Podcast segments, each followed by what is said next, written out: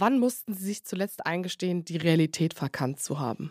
Wow, das ist mal ein Einstieg hier. Keine Ahnung. Also, ich glaube tatsächlich eher im privaten Leben, wenn man irgendwie gedacht hat, in diesen Tag passt noch viel mehr rein und abends denkst du, du hast tausend Sachen gemacht und nichts geschafft.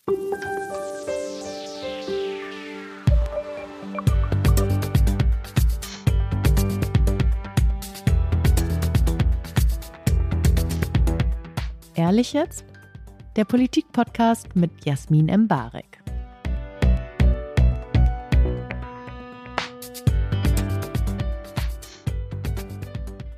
Herzlich willkommen zu Ehrlich jetzt, dem politischen Gespräch, bei dem Politiker ein Thema mitbringen, das Sie gerne besprechen wollen.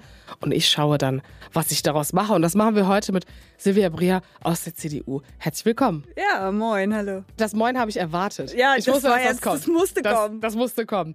Der norddeutsche Hintergrund ist natürlich jetzt schon irgendwie, der ist jetzt schon Genau. da, aber wir rasseln hier immer kurz den Lebenslauf der Leute runter. Und wenn irgendwas falsch ist, dann Schrei schreien sie Stopp. einfach. Genau. Silvia Maria Breer ist seit der Bundestagswahl 2017 Mitglied des Deutschen Bundestages und seit Ende November 2019 stellvertretende Parteivorsitzende der CDU. Außerdem hört man sie manchmal auch im Podcast bei Friedrich Merz, bei Anruf Merz. Das war jetzt sehr viel Merz. Es kommt noch wahnsinnig viel Merz wahrscheinlich in diesem Podcast vor. Das liegt vielleicht daran, dass er Partei- und Fraktionsvorsitzender ist. Voll, nee, absolut. Vielleicht werfe ich noch zwischendurch so ein Merkel ein und dann wird das. Nein, es soll ja heute um Sie gehen. Und war noch irgendwas dabei, was Sie gerne sagen wollen? Nö, aber vielleicht kommen wir später noch drauf. Okay. Am Anfang gibt es ein paar Fun-Fragen. Okay. Sie müssten nicht beantworten, aber Sie können natürlich. Ich kann auch weiter oder Joker. Also die meisten Leute beantworten ja alles komplett. Ja, das ist jetzt Frage. eine Vorgabe. Also Frau Klöckner und Frau Bär haben das auch gemacht. Also Ah, wenn das alle machen, muss ich es ja antworten nicht hier. machen. Okay. Ja, aber ich dachte, Unionsfrauen antworten hier.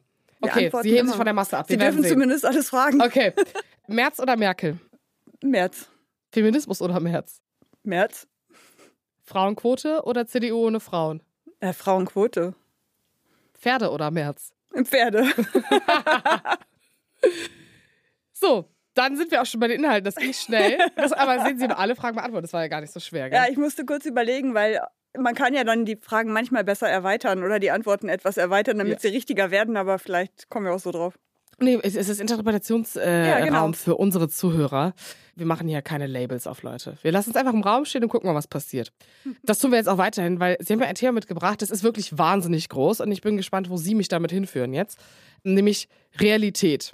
In der gegenwärtigen politischen Situation, ich glaube in den letzten, was weiß ich, 15 Jahren kann das natürlich alles bedeuten. Wo fehlt Ihnen denn gerade Realität? Also Realität hat ja einfach unfassbar viele Deutungen, das ist so. Na, aber ähm, auf die politische Lage guckst und ich zumindest bei der Wahrnehmung der Menschen zu Hause oder egal, wo man unterwegs ist, ähm, habe ich das Gefühl, dass die Politik in Berlin grundsätzlich politische Entscheidungen in vielen Richtungen an der Realität oder der gefühlten Realität vieler Menschen vorbeigeht. Man trifft ja nie alle. Also jeder hat auch seine eigene gelebte, sein Leben, seine Erfahrungen und eine unterschiedliche Wahrnehmung. Aber Politik hat die Aufgabe, alle mitzunehmen und zumindest die größte Schnittmenge. Und das fehlt mir gerade an vielen Punkten. Und haben Sie irgendwie so ein Beispiel, so ein aktuelles, wo Sie sagen, ja, da merken Sie, Sie sitzen in Berlin und sind so, hm, nee, eigentlich ist das gerade, wenn ich, wenn ich nach Hause in meinen Wahlkreis gehe, da sagen die Leute mir, Frau Breer, was machen Sie da eigentlich? Ja, wir haben so Spezialthemen. Also hier wird über, wenn ich jetzt mal Landwirtschaftsminister Özdemir nehme, so über das Thema Werbeverbot für Lebensmittel gesprochen. Auf der anderen Seite über Cannabis-Legalisierung. Nicht in einem Satz, aber nacheinander. Und ähm, gleichzeitig stellen sich die Menschen zu Hause ganz andere Fragen, nämlich, ey, wir haben keinen Kita-Platz. Die macht früher zu, weil wir haben keine Menschen, die die Kinder betreuen. In der Schule stehen die Herausforderungen einfach riesengroß. Die PISA-Studie ist gerade rausgekommen. Die Lehrer wissen nicht mehr, wie sie es hinkriegen sollen. Die Anforderungen, die Schüler mit sich bringen, die Schule stellt, werden immer größer und die Menschen zu Hause denken sich oder ganz viele denken sich einfach, ey, ihr nehmt mein Leben hier gerade nicht wahr, wenn ihr über Themen sprecht, die einfach nicht uns tatsächlich treffen und da gibt es ganz, ganz viele Themen, in denen das reinspielt.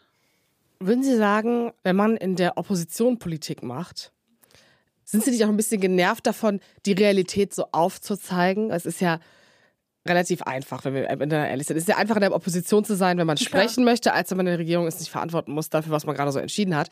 Denkt sich man so, ach, ja, jetzt habe ich auch genug erzählt. Das ist jetzt irgendwie, reicht's auch. Also tatsächlich ist natürlich Regierung viel cooler, weil man die Dinge, die man für richtig hält, auch umsetzen kann. Ich war in meinen ersten vier Jahren hier in Berlin ja auch regierungstragend, aber in der Fraktion, ja nicht in der Regierung. Die CDU war irgendwie mal 16 genau, Jahre. Aber ich, ich war Abgeordnete, das heißt nicht Mitglied der Regierung. Ja. Und habe mich schon manchmal auch ein bisschen wie Opposition gefühlt. Weil wenn man neu ist und so denkt, naja gut, jetzt läuft das ja alles. Und dann feststellt, ah, okay, es besteht hier doch irgendwie zu großen Teilen aus Kompromissen, die dann vielleicht auch nicht unserer Meinung entsprechen. Oder meiner persönlichen an manchen Stellen. Dann ist das schwierig. In der Opposition, insofern kannst du halt fundamental sagen, das ist meine Meinung und das erfüllt ihr nicht. Aber wenn man mir so ein bisschen zuhört, auch in meinen Reden, ich versuche das schon, also erstens an die Regierung zu messen, an ihren eigenen Versprechen, an den Realitäten, die wir wahrnehmen. Und drittens, und das ist dann aber auch so wichtig zu sagen, was wir anders machen würden. Also die Union hat in den Umfragen nicht ein wahnsinniges Hoch. Werden jetzt Neuwahlen, dann würde die Ampel wahrscheinlich nicht nochmal gewählt werden. Gleichzeitig eine wahnsinnig große AfD. Und jetzt kam ja durchaus auch aus der CDU so ein bisschen die Forderung, auch von Markus Söder unter anderem, dass die Ampel vielleicht aufhören sollte und es Neuwahlen geben sollte. Wie realistisch ist das denn, sowas zu fordern in so einer Zeit, wo man weiß, okay, man hat auch irgendwie so eine AfD mit 20 Prozent im Nacken, die Wahlen im Osten nächstes Jahr, auf die viele gespannt und auch ängstlich schauen. Wie nehmen Sie das so in Ihrer Arbeit wahr? Finden Sie, das ist der richtige Weg, das jetzt zu fordern? Naja, also zunächst mal, die Umfragen sind, wie sie sind. Und jetzt gibt es zwei Möglichkeiten. Die einen sagen, naja, wir können doch in dieser Situation nicht wählen. Stell dir mal vor, was denn dann passiert mit der AfD und wie weit sitzen die hier. Aber die zweite ist doch, warum stellt sich diese Frage überhaupt? Warum ist die AfD bei diesem Umfrage hoch? Und vor allen Dingen, warum kommt man überhaupt auf die Idee, sowas zu fordern?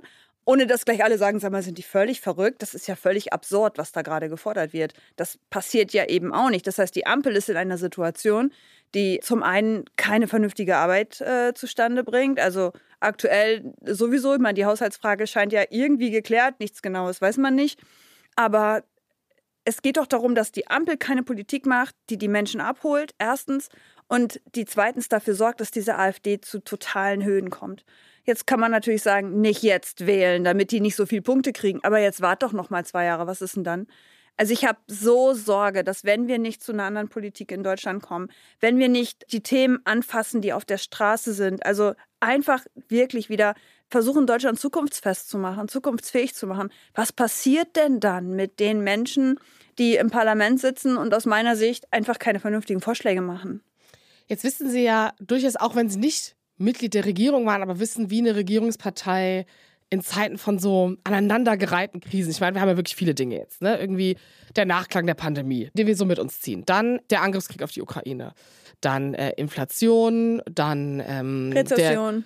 Der, ah, ja, absolut. Dann PISA-Studie, dann, ich meine, Israel, der ja. ähm, absolut schlimme Angriff der Hamas-Terroristen auf diese israelischen Festivalbesucher. Sie wissen ja schon, wie es ist, wenn alles irgendwie einstürzt, dann nebenbei noch so Politik zu machen. Was glauben Sie denn, ist gerade so realistisch gesehen Ihre Rolle? Also, was sind denn die Impulse, die man dann geben muss? Naja, man muss einfach die Themen abarbeiten. Ich habe es ja vorhin zum Einstieg schon gesagt. Ne? Also wenn wir über Lebensmittelwerbeverbot und Cannabislegalisierung sprechen, während all die Themen, die Sie ja auch gerade benannt haben, da sind, wo wir Antworten brauchen, wo wir eine Regierung brauchen, die anpackt, die aber auch Zuversicht verströmt, wo die Wählerinnen und Wähler sagen, ja, okay, ey, ich finde das jetzt vielleicht nicht alles hundertprozentig richtig, was die machen, ich kann das nicht alles nachvollziehen, aber ich habe Vertrauen, die werden das schon irgendwie schaffen. So dieses Grundvertrauen, dass diejenigen, die die Entscheidungen treffen, eine Idee haben und Zuversicht vermitteln, eine Lösung zu haben, die auch auf den Weg zu bringen, dieses Zuversicht und Vertrauen zu haben, das haben die Menschen im Moment nicht. Und das liegt gar nicht an den Antworten selber, vielleicht auch in einigen Teilen ja, aber das liegt an der Art und Weise. Dieses nie einer Meinung sein, nie eine Idee haben, immer sich ewig streiten und die Entscheidung. streiten haben Sie ja auch Erfahrung gemacht. Sie wissen ja, wie, wie, es auf jeden Fall ist, sich mit der SPD zu streiten. Ja, klar. Äh.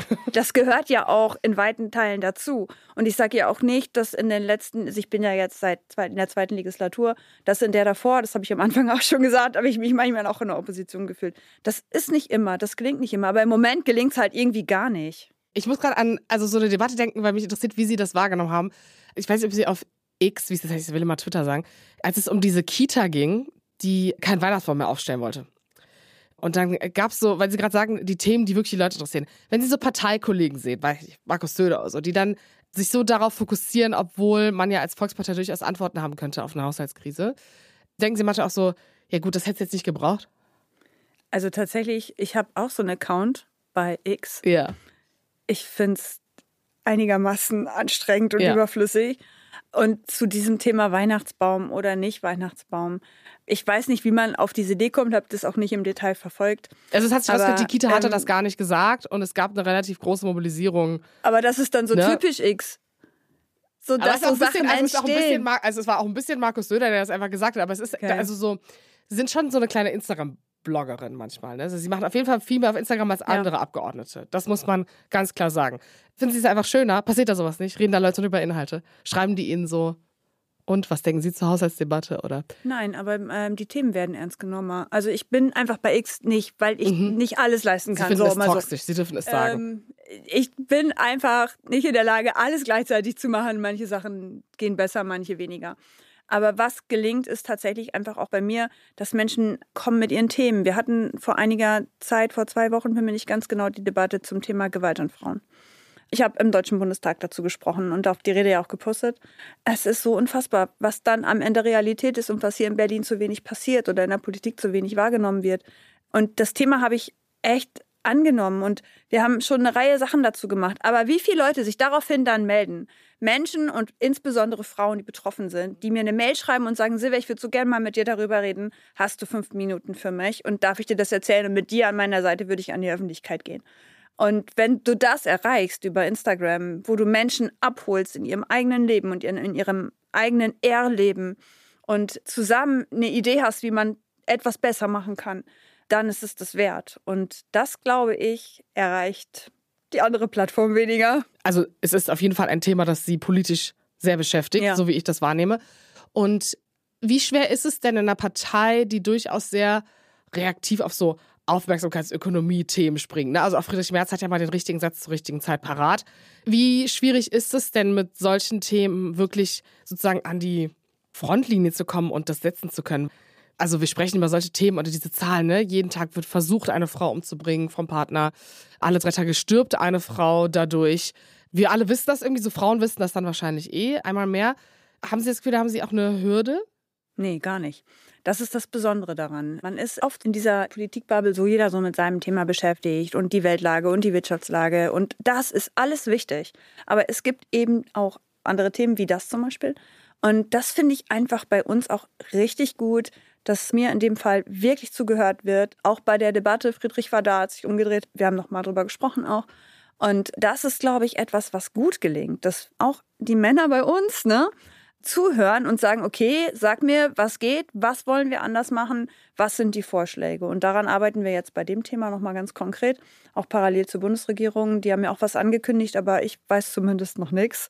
Die Verbände wissen auch noch nichts Genaues, also gucken wir mal. Und deswegen arbeite ich an diesem Thema jetzt parallel oder wir. Und das ist echt das Gute. Die hören zu und nehmen die Änderungsvorschläge an, ohne zu sagen, äh, das interessiert uns jetzt nicht. Ich reite nicht gern auf Vorurteilen rum, weil ich es auch langweilig finde. Nur habe ich das Gefühl, wenn ich mir so die Debatten um was macht irgendwie christlich-demokratische Politik aus, wie viel Frauenanteil ist dabei, ohne dass wir von Quotenfrauen sprechen, auch als es darum ging, um ihren Platz im Bundesvorstand. Also das wird ja relativ schnell geframed, wenn man ehrlich ist. Äh, Sowohl von Journalisten als auch von der Politik selbst. Finden Sie, das trifft auf Sie zu? Müssen Sie sich viel damit befassen? Weil ich stelle mir das manchmal schon schwierig vor, wenn man sich mit diesen Themen befasst und dann so eine Partei ist, wo das auch so schnell, ja, wir haben da zwei Frauen stehen. Und dann ist man so eine von denen. Man ist so, ja, aber ich mache auch wahrscheinlich sieben andere Themen, die nichts damit zu tun haben. Ja, genau. Also nein. Also erstens bin ich selbstständige Rechtsanwältin gewesen, 18 Jahre. Ich habe nur die Zulassung jetzt zurückgegeben, bin aber immer natürlich noch Volljuristin. Ich habe als Geschäftsführerin gearbeitet. Ich habe den besten CDU-CSU-Wahlkreis aktuell. Ja, Bin das stimmt. zweimal mit unserem besten Ergebnis ich gewählt gecheckt. worden. Der ist wichtig. So, weil ich natürlich über diese ganzen Themen einfach mal auch völlig unverdächtig sprechen kann. Ich habe einen Mega-Wahlkreis und das ist natürlich jetzt nicht mein Verdienst, sondern zum Glück wohne ich da. Also es ist ja auch einfach so eine Win-Win-Situation. Und das macht mich aber bei den Themen auch einfach unverdächtig. Und ich kann das locker besprechen, ohne dass jemand sagt, naja, die macht das ja nur, weil so. Ja, es gab mal das Framing, ich glaube, das hast bei Michael Bröcker bei The Pioneer gelesen, dass ihre Kritiker sagen würden, sie wären unpolitisch und ihre Fans sagen das auch. Das war so ein Frame, das fand ich total interessant. Finden Sie das zutreffend? Also im Sinne von, ich glaube, das Wort unpolitisch, das kann man vielleicht austauschen oder auch gar nicht als Negativ-Frame, aber dass man ihnen keine Lobby vorwirft oder das Gefühl hat. Äh, Ey, ich habe halt einfach noch, und das ist Realität, echt auch ein normales Leben. Ich bin Mama, ich habe drei Kinder, ich bin geschieden. Das heißt, wenn ich zu Hause bin in der Sitzungswoche, habe ich auch drei Kinder zu Hause und muss den ganzen Kram managen, so wie alle anderen Frauen im Grunde auch in dieser Welt. Und habe einen Freundeskreis, der echt ist und der nicht aus politischen Freunden ausschließlich besteht, weil ich einfach spät angefangen habe mit diesem Kram.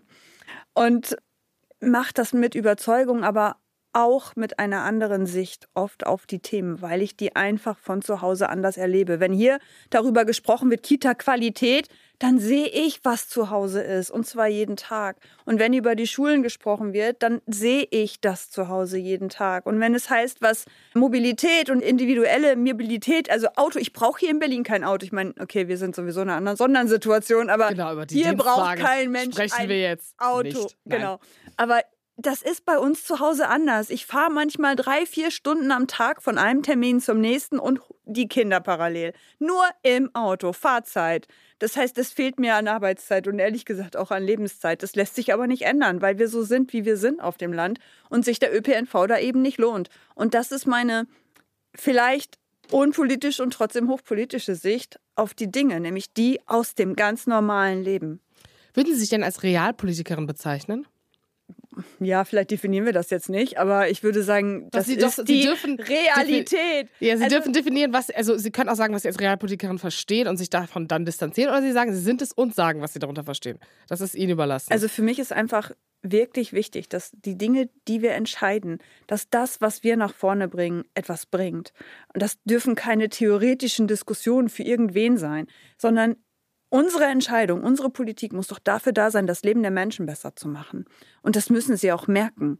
Und wenn wir hier nur über theoretisch, also das Wort Bürokratie abbauen, nehme ich nicht mehr in den Mund. Ich habe es gerade gesagt, aber in diesem Zusammenhang. Ja, es ist, so, ist wie so, es fährt so vorbei im Kopf, wenn es gesagt wird. Es, ne? ist, ist so. es geht nicht, weil ja. wir, wir müssen dazu kommen, dass die Dinge, die wir hier sagen, dann auch spürbar sind für die Menschen im Leben. Was nutzt uns hier Kita-Qualität, wenn du zu Hause keine Betreuung hast, weil da keine Leute sind, weil die Schließzeiten da sind und weil man nicht weiß, wie man es umsetzen muss?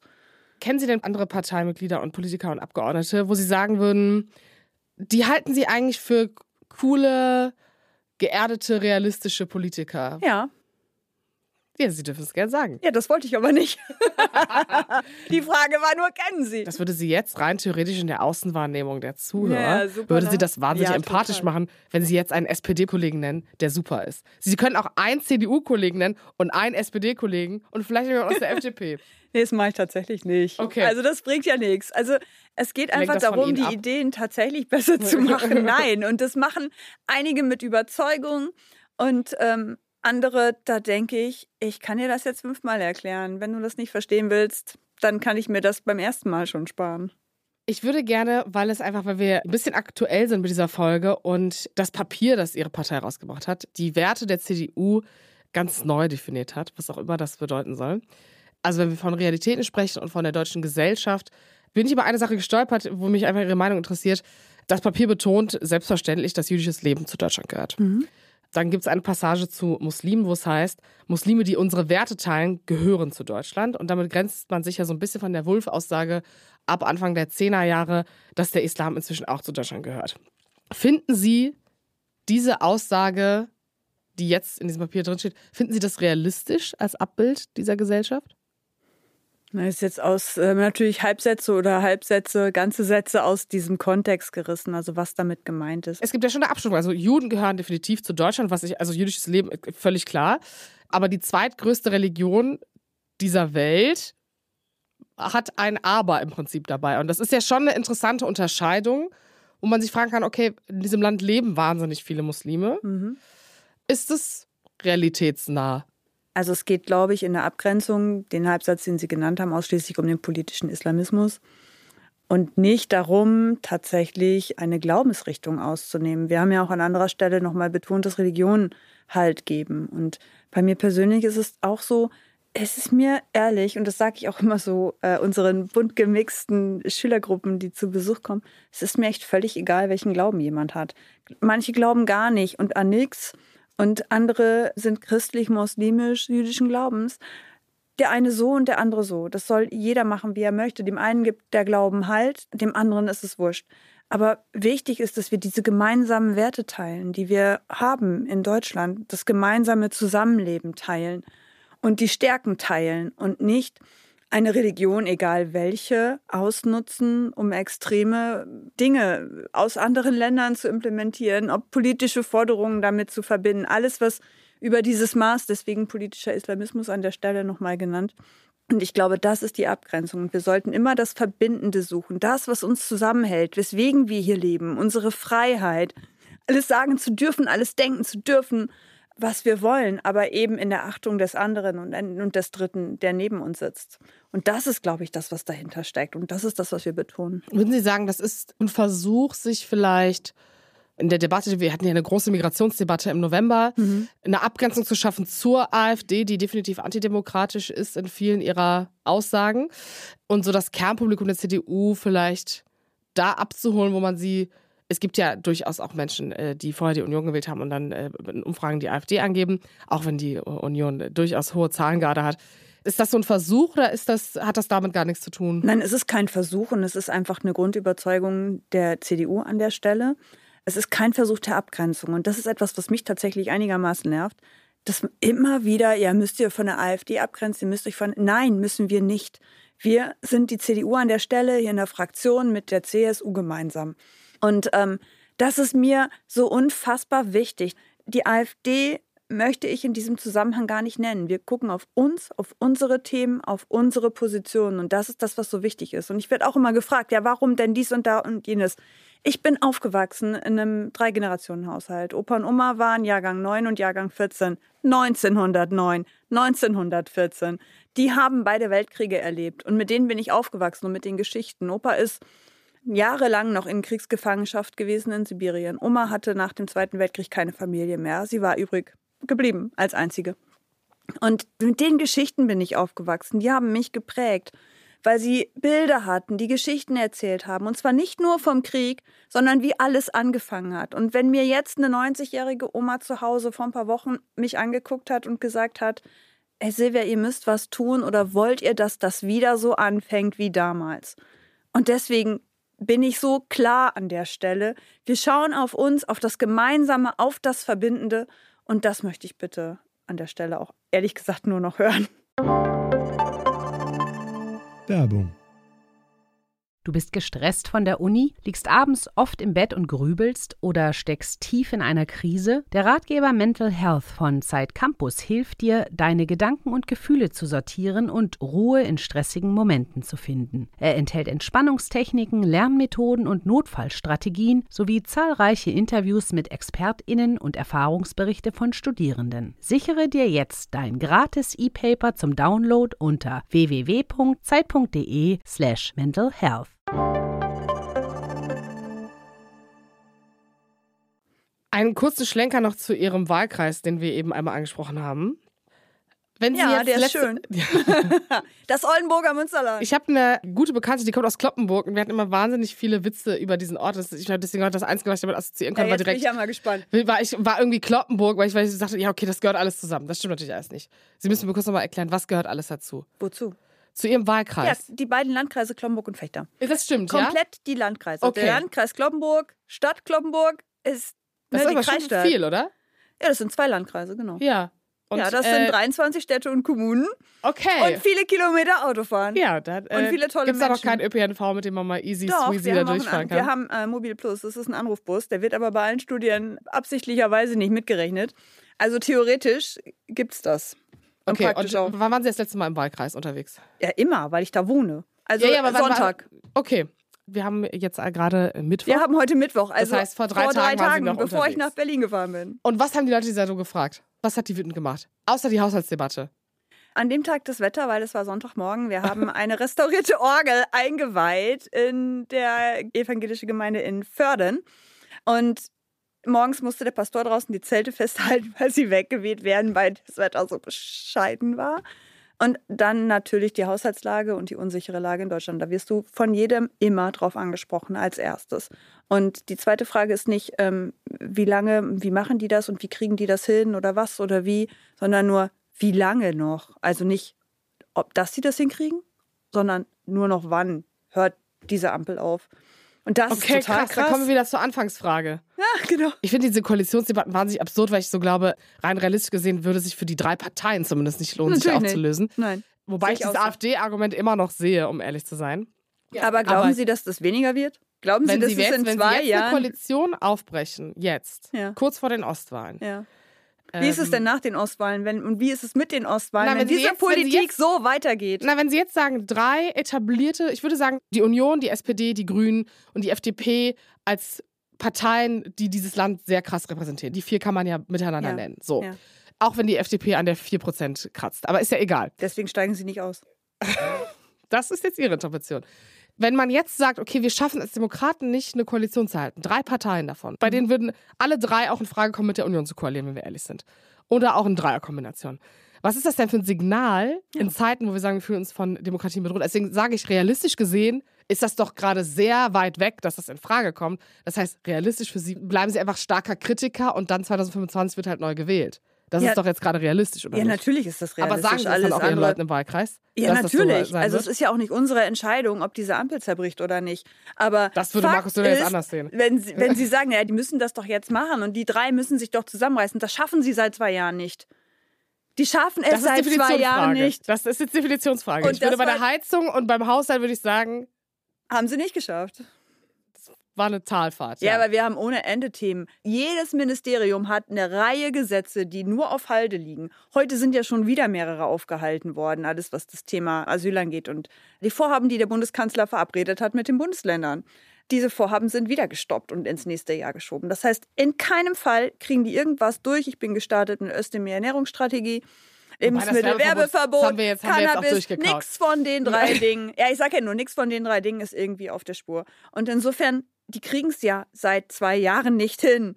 Und ich würde mir ja wünschen, dass sie es hinkriegen und dass wir eine vernünftige Politik haben in diesem Land, weil wir das hier alle gemeinsam verdient haben. Das ist ein gutes Schlusswort zum zu der- Endspirit dieser Folge, die wir einfach alle mitgeben.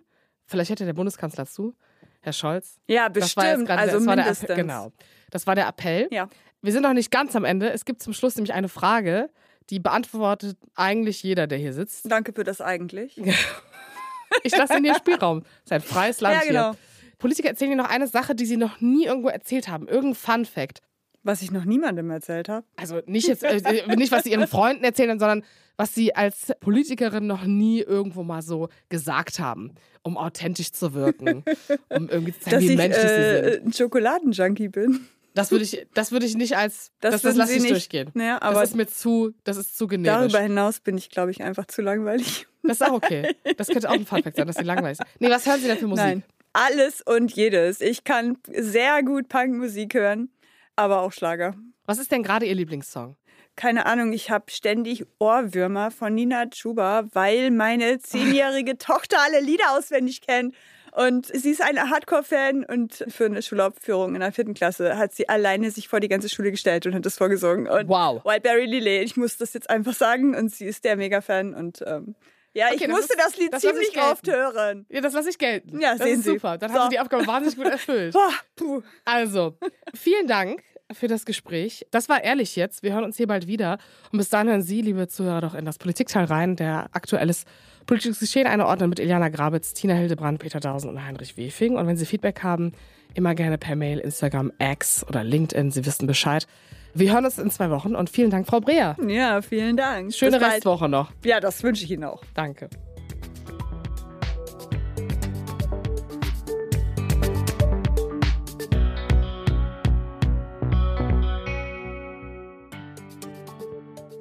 Ehrlich jetzt? Ist ein Podcast von Zeit Online, produziert von Pool Artists.